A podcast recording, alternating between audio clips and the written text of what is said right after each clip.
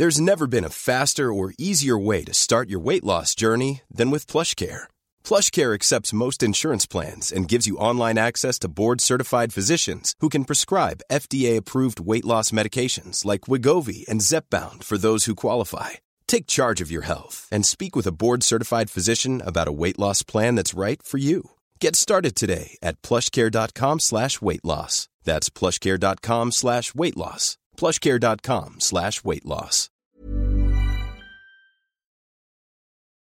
Alors les fameux canons César dont nous parlions à l'instant, la France en a livré 18 à l'Ukraine, 6 et 12 autres de devraient suivre. Euh, Mais ces canons, à quoi servent-ils? Drôle d'époque où à l'antenne des radios périphériques ici Europe 1, on vante les mérites des armements made in France, un peu comme on présenterait le nouveau modèle de chez Renault. Les nouvelles stars ont pour nom César, Leclerc, Milan, Crotal ou encore Mamba, sans oublier le Rafale qui fait rêver du côté de Kiev après avoir enfin conquis de nombreux marchés à l'étranger. Le déclenchement de la guerre en Ukraine, il y a un peu plus d'un an, a ramené sur le devant de la scène les questions d'armement, mais aussi la capacité de certains pays, dont la France, à faire face à une hypothétique guerre. Une chose est sûre, ça va coûter des sous, beaucoup de sous.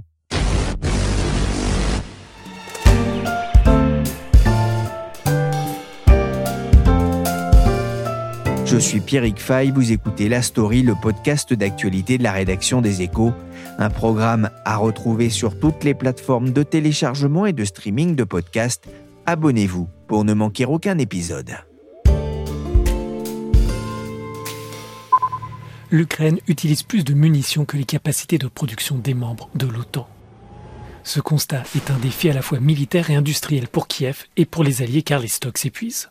Le secrétaire général de l'Alliance exhorte donc les pays membres à augmenter leur production, autrement dit, il demande plus d'investissement. Les inquiétudes de Jens Stoltenberg, le secrétaire général de l'OTAN, s'étalaient il y a quelques jours à la une des journaux européens comme les Échos, mais aussi des télévisions telles Euronews, des munitions plutôt que des avions pour l'Ukraine. C'est aussi le message passé par Stoltenberg au ministre de la Défense des pays de l'OTAN. Avant les vacances, il leur a demandé de passer en mode économie de guerre. Bonjour Anne Bauer. Bonjour Pierrick. Vous êtes spécialiste des questions de défense aux échos. Alors, c'est quoi une économie de guerre dans l'esprit de l'OTAN Mais dans l'esprit de l'OTAN, c'est de mobiliser l'industrie de défense pour euh, pouvoir tenir dans la durée, puisque maintenant on passe à un cap où on pense que le conflit entre l'Ukraine et la Russie va durer longtemps. Longtemps, ça veut dire sans doute euh, plusieurs mois, voire plusieurs années. Et donc on rentre comme dans ce qu'a appelé euh, une guerre d'usure, une bataille de logistique, une bataille de production. Et il faut mobiliser l'industrie de la défense. C'est l'appel qu'a lancé euh, le secrétaire général de l'OTAN, Jens Stoltenberg. La priorité, l'urgence aujourd'hui, c'est de fournir aux Ukrainiens des armes. D'abord celles qui leur ont été promises, mais aussi des munitions, parce qu'une arme sans munitions, ça sert à rien, et des munitions sans armes, ça sert à rien. Et on voit bien qu'on promet beaucoup de choses, mais on a un peu de mal à, à fournir. Alors on l'a vu avec l'exemple des chars, il y a eu beaucoup de débats, est-ce qu'on voulait leur en fournir ou pas, mais une fois qu'on a dit on veut leur en fournir, les chars ils partent pas en Ukraine parce qu'ils sont pas prêts, faut les réparer, faut trouver les pièces détachées, faut les mettre en état, faut retrouver le stock de munitions qui va avec, etc. Et tout ça prend beaucoup de temps. L'Europe, justement, a-t-elle euh, les capacités de répondre à, la demande? Vous parliez notamment euh, des munitions euh, pour l'Ukraine, mais sachant la consommation de munitions de la part de l'Ukraine dans cette guerre de haute intensité, il va falloir aussi reconstituer les stocks. Est-ce que l'Europe en a les capacités? A priori, non. On est dans une espèce de moment un peu de sidération, ou si vous voulez, en fait, on on a donné tout ce qui était possible d'une certaine manière. En gros, on a aidé l'Ukraine pendant un an. C'est essentiellement les pays de l'Est, ou ce qu'on appelle les pays d'Europe centrale, qui ont renvoyé vers l'Ukraine leurs anciens stocks d'armes soviétiques, qui sont sur le même modèle que ceux dont disposaient les Ukrainiens. Donc c'était pas très compliqué. Mais évidemment, tous ces États maintenant, ils ont besoin de recommander du nouveau matériel qui soit au standard OTAN plutôt. Donc il y a un jeu de balancier comme ça. Mais une fois qu'on a donné ces armes soviétiques, maintenant on discute des armes OTAN qu'on peut donner. Et puis on cherche dans ce qu'on a en stock. Et puis on n'a pas tout en stock. Et surtout sur ces armes qu'on a données, on s'aperçoit que la consommation de munitions pendant ce conflit est impressionnante, ce qui est une espèce de surprise. Non pas qu'il n'y ait pas eu beaucoup de consommation de, munitions dans d'autres conflits, il y en a eu beaucoup euh, en Éthiopie par exemple, il y en a eu beaucoup en Iran, Irak, etc. Mais enfin, on avait un peu oublié. Et donc, nous, on a une industrie de l'armement qui est taillée pour produire des armes, mais à un rythme tranquille, hein, un rythme où on n'est pas en guerre. Donc on, le, cri d'alarme, le cri qui vient d'apparaître et qui a été officiel euh, la semaine dernière, c'est pareil, c'est de dire que le conflit en Ukraine consomme plus de munitions que la capacité de production du camp occidental, si on peut dire. Alors non seulement la capacité de production est faible en Europe, mais elle n'est pas non plus complètement formidable aux États-Unis. Le, les États-Unis produisent évidemment beaucoup plus que nous, mais il y a certaines munitions, ça prend du temps pour les faire. Et même le patron de Rayton, qui est le, un des numéros un de l'armement aux États-Unis, a lancé un cri d'alarme en disant attendez, mais nous les javelines, on a tout envoyé, et il nous faut six ans pour reconstituer le stock des, de ce qu'on a envoyé en Ukraine. Vous voyez qu'on est dans une échelle du temps où chacun panique. Alors a contrario, les stocks baissent aussi chez l'adversaire, en Russie. Donc il y a une espèce de course là qui s'installe. C'est bah, comme tout conflit, à un moment, c'est l'industrie de défense qui doit être mobilisée pour voir ce qu'elle peut produire. Et selon ce qu'elle peut produire, on est bien armé ou mal armé. Il y a la question des munitions, hein, on comprend qui est très importante, mais il y a aussi les capacités de production des armes. Et là, on pense par exemple pour la France au, fameux canon César hein, qui ont tant séduit euh, les Ukrainiens. Le canon César, c'est un bon exemple quelque part de l'état de l'industrie européenne. C'est-à-dire que c'est un bon canon, c'est une bonne machine, elle a les bonnes performances, elle est au meilleur standard, elle tire précis, mais on la produisait sur un modèle échantillonnaire, c'est-à-dire qu'on en produisait quelques-uns, puis on essayait de le vendre à l'exportation avec plus ou moins de succès. Et donc, quand on a donné des Césars, rappelez-vous, le président Emmanuel Macron a annoncé avec fierté qu'on donnait 18 canons César, c'est-à-dire 18 canons d'artillerie, aux Ukrainiens 18, ça représentait quasiment le quart de notre stock, du stock de l'armée française. Parce qu'on a une armée qui est française qui est complète, comme disent les militaires. Elle a de tout, des bateaux, des armées, etc. Mais de tout en petit nombre. Donc là, aujourd'hui, il faut en reproduire euh, plus vite.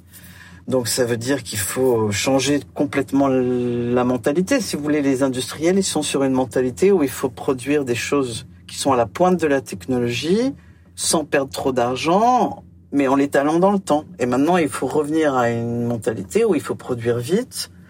Et donc, ça veut dire constituer des stocks de matières premières, ça veut dire euh, peut-être refaire des lignes d'assemblage, mais ça veut dire embaucher, ça veut dire faire peut-être des équipes de 3-8, alors que là, aujourd'hui, les gens, ils travaillent... Euh, oui, euh, la journée, ils partent à 5 heures du soir, normal. Donc là, déjà, le canon César, lorsqu'ils ont Nexter, l'entreprise qui les produit, euh, travaille. Et elle est déjà passée d'une capacité, je crois, de... Je, vais vous dire des bêtises parce que j'ai plus les chiffres, mais en gros, elle a déjà doublé ses capacités de production et elle espère encore tripler et quadrupler. Mais d'ici la fin 2024, oui, ça prend du temps. Il faut former les gens, faut trouver les experts, faut retrouver la matière première, faut etc. etc.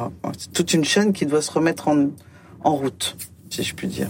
Oui, Emmanuel Macron a enfilé son costume de chef de guerre toute la journée de la formation des futurs sous-officiers spécialisés dans la maintenance aéronautique et des véhicules de transport routier à cette usine de munitions, une usine qui fabrique les obus des fameux canons César.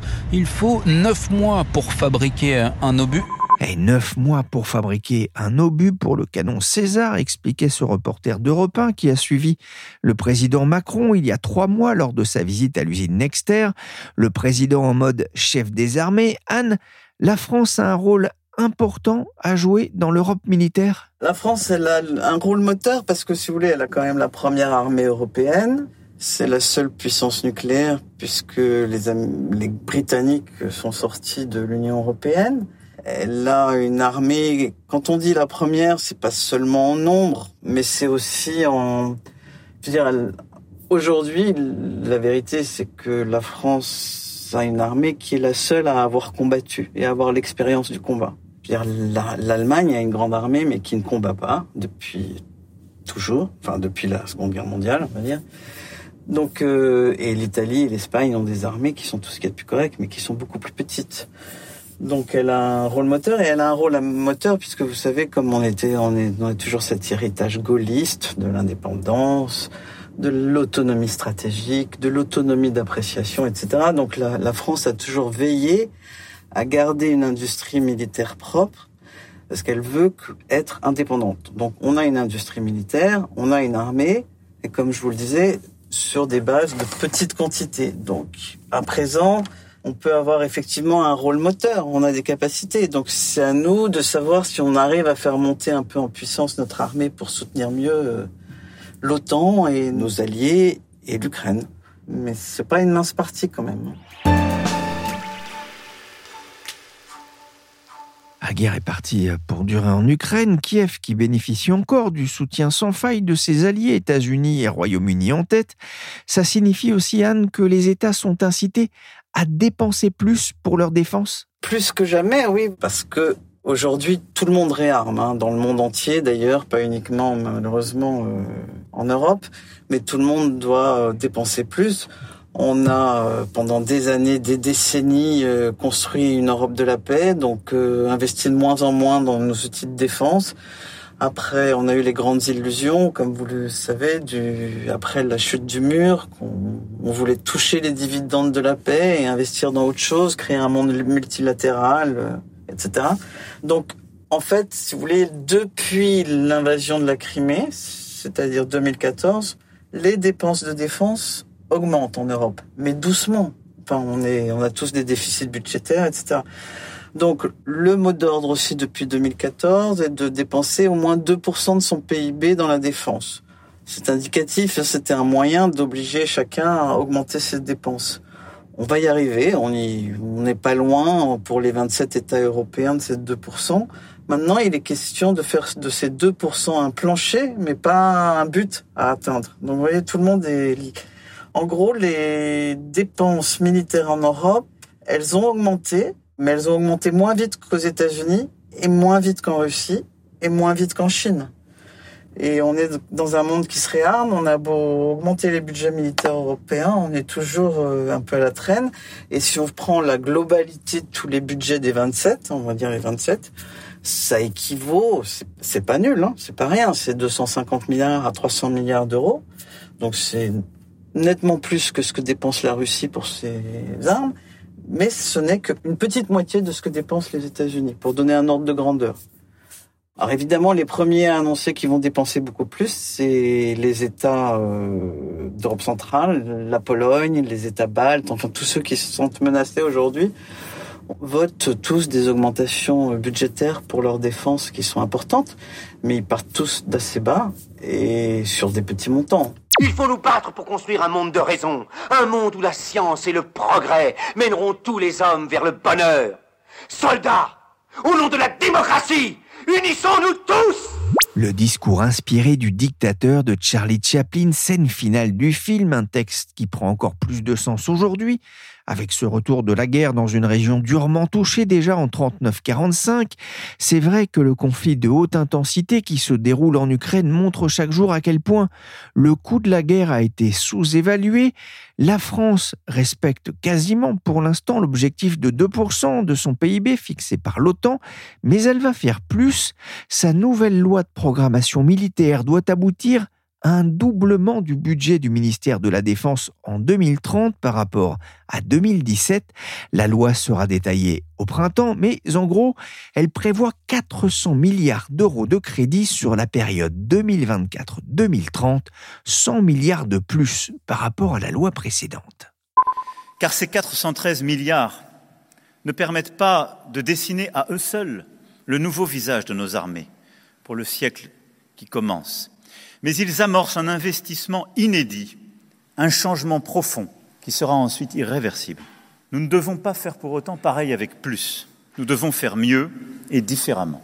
Car le monde ne nous attend pas, car les rivalités aiguisent les appétits et les stratégies, car nous devons tenir notre rang. Préparer les armées de demain face aux conflits qui prennent un nouveau visage entre sophistication et simplicité brutale, à l'image de cette guerre en Ukraine, le discours d'Emmanuel Macron lors de ses vœux aux forces armées le 20 janvier, les dépenses vont augmenter, mais le ministre des Armées, Sébastien Lecornu, a aussi prévenu que chaque euro compte, ce sera une loi de programmation militaire sans luxe ni confort, une façon, Anne, aussi pour l'État de mettre la pression sur les industriels et sur leurs prix oui, alors c'est tout ce discours autour de l'économie de guerre. Donc c'est une expression qu'a employée Emmanuel Macron au salon d'armement Eurosatori en juin dernier. En gros, l'idée c'est de donner de la visibilité aux industriels avec des commandes un peu plus massives et plus longues, plus régulières, mais en échange d'avoir des baisses de prix. Oui, donc c'est une espèce de marchandage comme ça qui est en cours.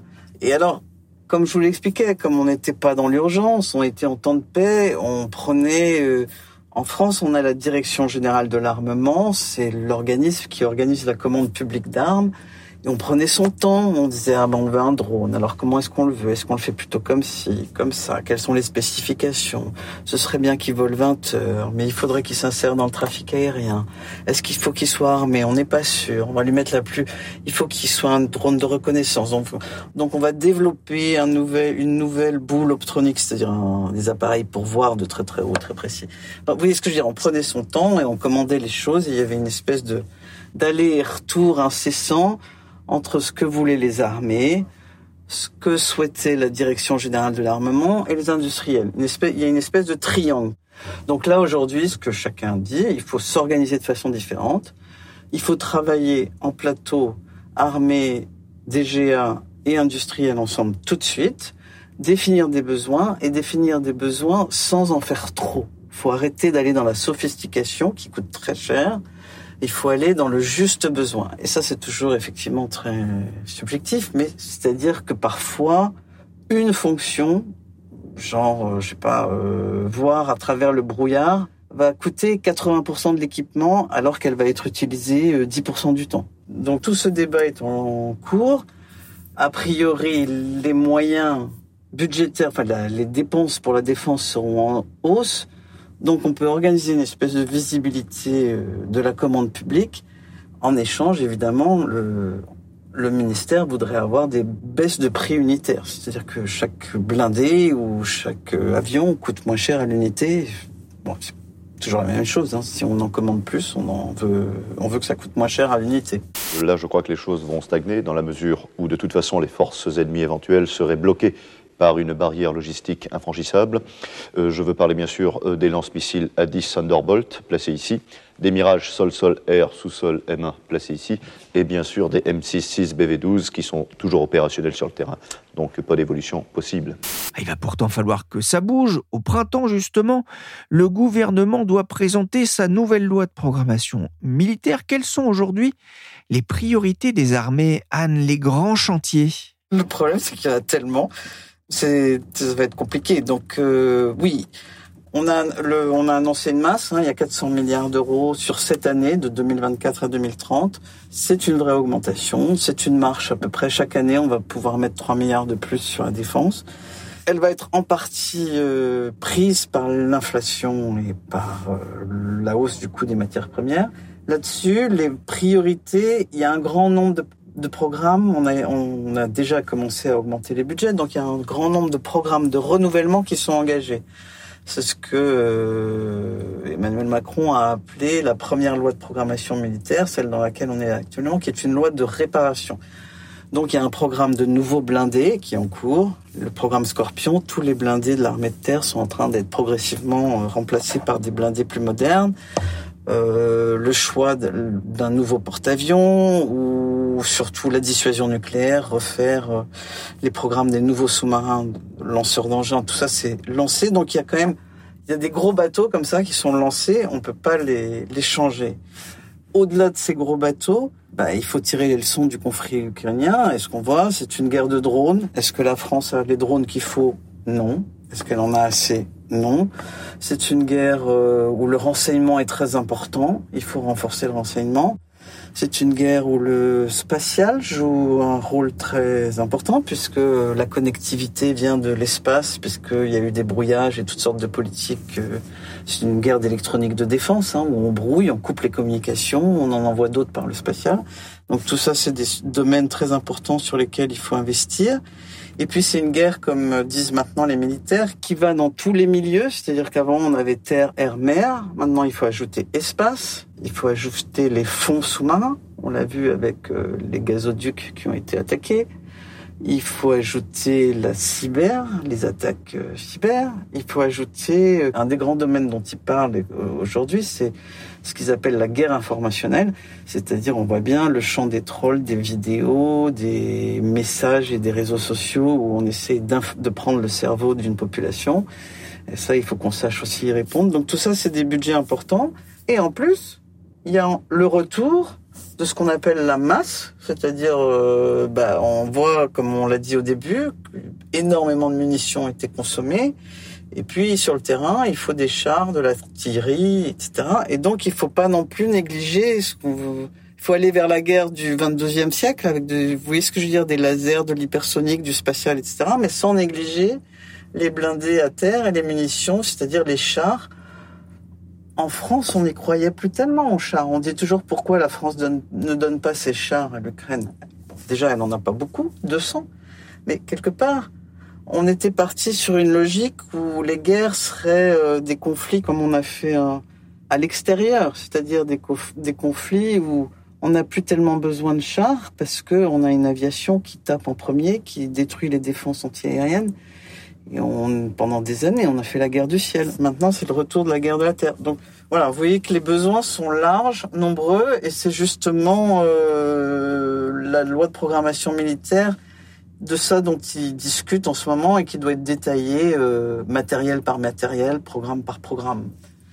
Il y a un autre domaine qui préoccupe beaucoup euh, le président et les armées, c'est de renforcer aussi nos moyens outre-mer, parce qu'on dit qu'il faut aussi préparer les conflits peut-être de demain, et aujourd'hui on a l'outre-mer peut être vulnérable. On le sait, euh, notamment en Nouvelle-Calédonie, etc.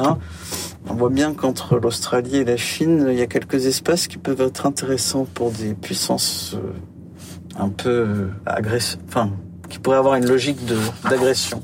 Anne, la France va augmenter son budget, vous le disiez, c'est aussi le cas de l'Allemagne, d'autres pays de l'Union, mais ça donne un peu l'impression d'un éparpillement. Il manque une dimension vraiment européenne face aux, aux nouvelles menaces euh, que fait peser la, Russie de Poutine? Bah, C'est le fameux rêve d'Europe de la défense qui progresse un petit peu, puisque maintenant on, le voit.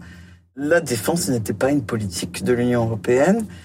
Euh, depuis des années, euh, certains spécialistes, bah, le premier, Michel Barnier par exemple, il y a plus de 10 ans, voire 15 ans, sonnait la sonnette d'alarme sur ce sujet.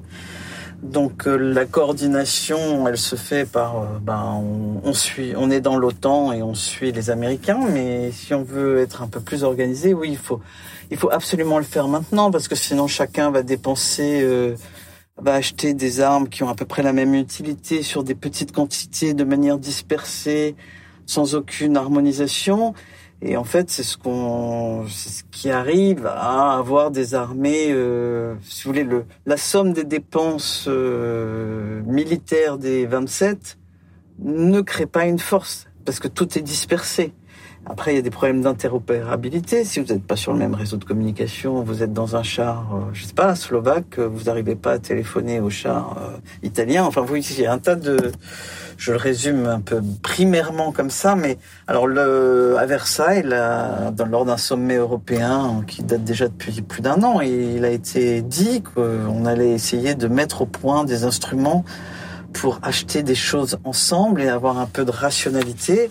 Les débats avancent lentement. L'Agence européenne de défense, qui est une espèce d'organisme qui n'a jamais eu le moindre pouvoir, a calculé que seulement 18% de l'ensemble des investissements dans les programmes de défense impliquaient une coopération entre les États de l'Union.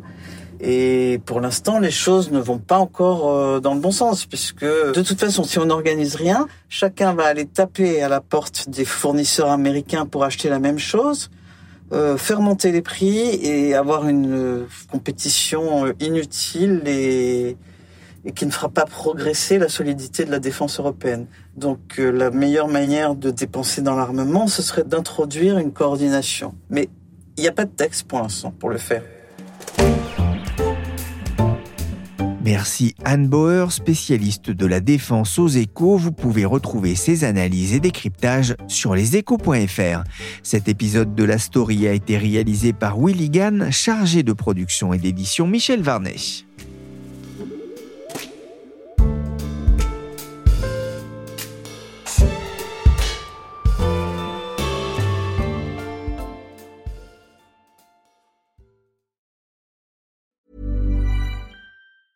Planning for your next trip? Elevate your travel style with Quince. Quince has all the jet setting essentials you'll want for your next getaway, like European linen, premium luggage options, buttery soft Italian leather bags, and so much more. And it's all priced at 50 to 80% less than similar brands. Plus, Quince only works with factories that use safe and ethical manufacturing practices. Pack your bags with high-quality essentials you'll be wearing for vacations to come with Quince. Go to quince.com slash trip for free shipping and 365-day returns.